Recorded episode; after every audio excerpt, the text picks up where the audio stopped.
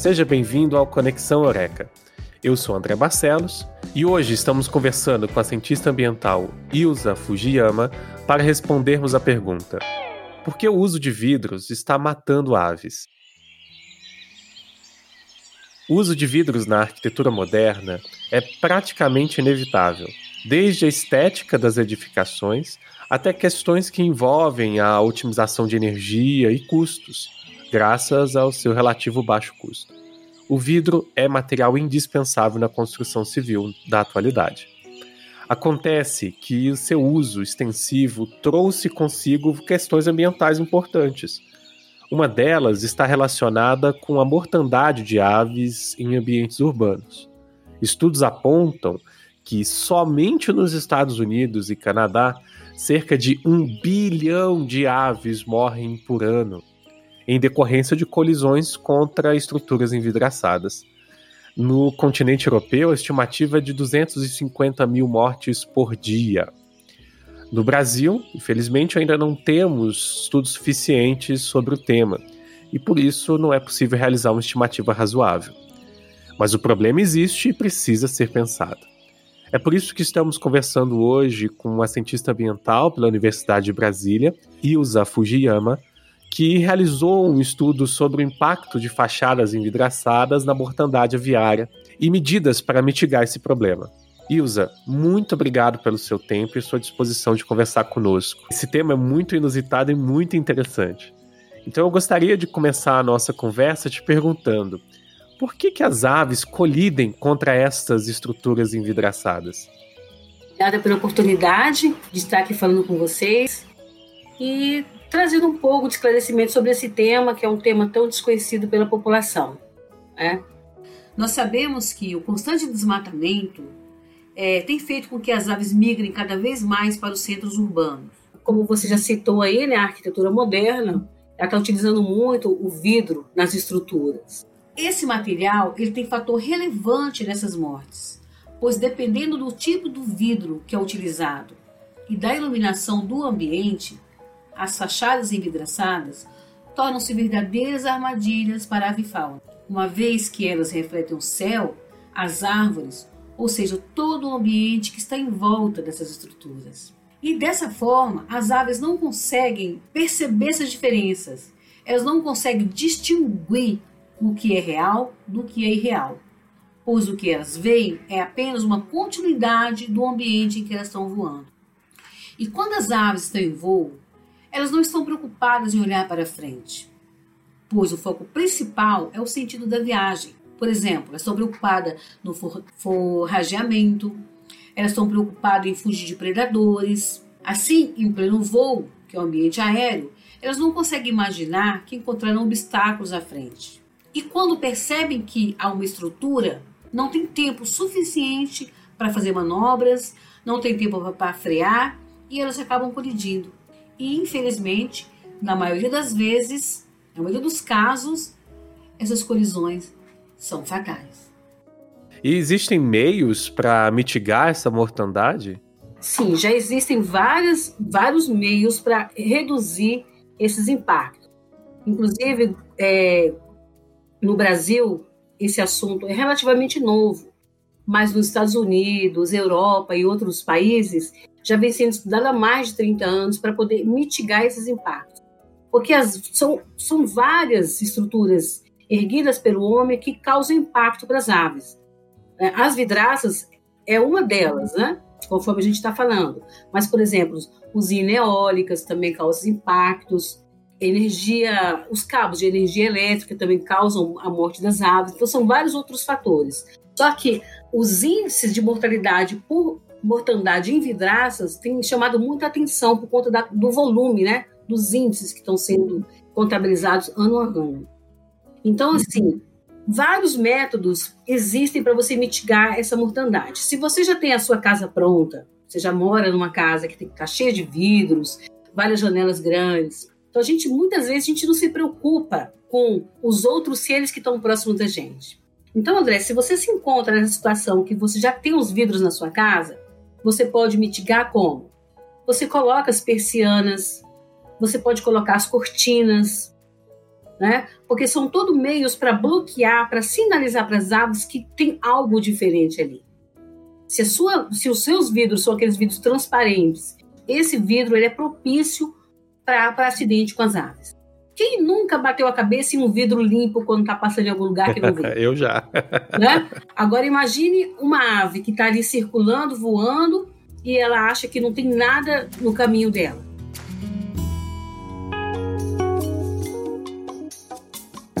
É, agora, a gente tem a dimensão do problema. Bilhões de aves ano, né? É, acabam morrendo por colidirem contra vidraças, né? E, e, por que, que a gente deve se preocupar com essa mortandade? Qual que é o impacto dessa mortandade na nossa vida, enfim, no nosso ambiente? Você já imaginou você viver num ambiente onde você não consegue ver uma ave voando, onde você não consegue ouvir os cantos dos pássaros? Para mim, eu que eu amo os pássaros, né? Sou observadora de aves também. Isso me dá uma paz, me dá uma tranquilidade.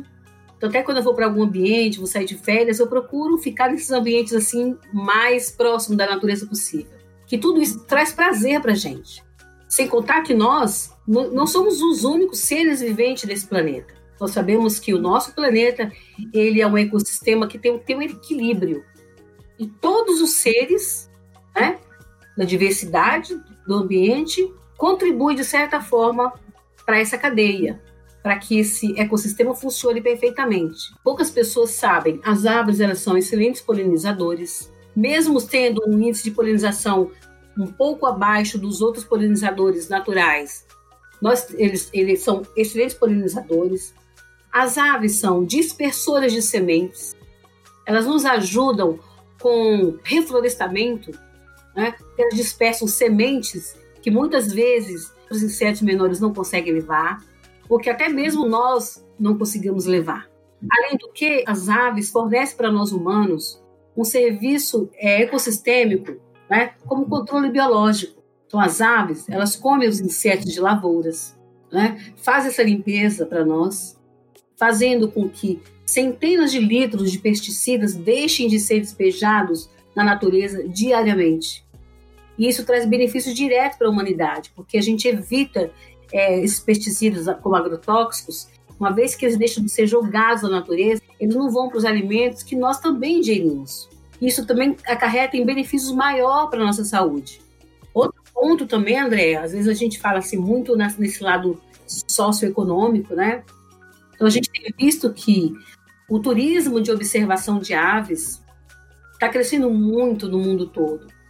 As pessoas, alguns países estão protegendo suas florestas, preservando as suas aves, e com isso tem atraído turistas, que tem elevado o PIB de várias cidades, né? trazendo serviços, trazendo trabalhos para toda a população.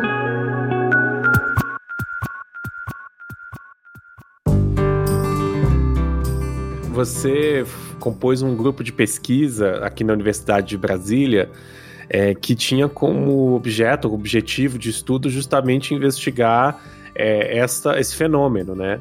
Você pode contar para a gente um pouco sobre como foi esse projeto e como foi sua experiência nessa pesquisa?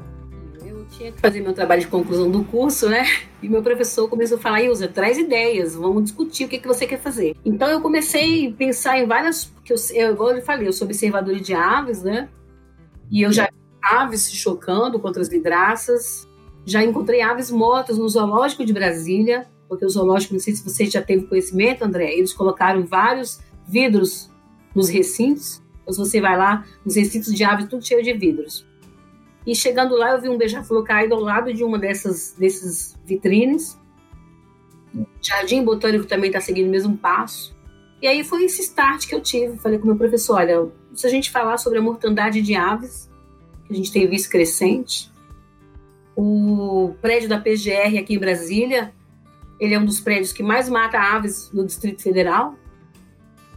E aí meu professor falou, vamos começar por lá. E aí eu pensei, falei para ele, professor, por que não começar pelo dever de casa? Por que não começar a observar se dentro do campus, já que nós temos prédios baixos, né? A gente não tem prédios muito altos e a gente tem teoricamente poucos espaços com vidros, por que não começar por aqui? E aí ele achou uma ótima ideia, né? E aí nós começamos, eu fiz um levantamento de todos os prédios que constam no campus. Eu visitei 43 prédios. Desses 43 prédios, eu mapeei os que tinham mais áreas envidraçadas, uma maior cobertura de vidros, né? Assim, no percentual.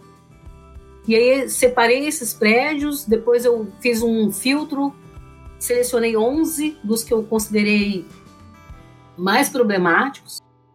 E a partir daí eu fui visitando esses 11 prédios, fiz entrevistas com o pessoal que trabalha no local para saber se já haviam né, é, presenciado o acidente com as aves, já tinham visto.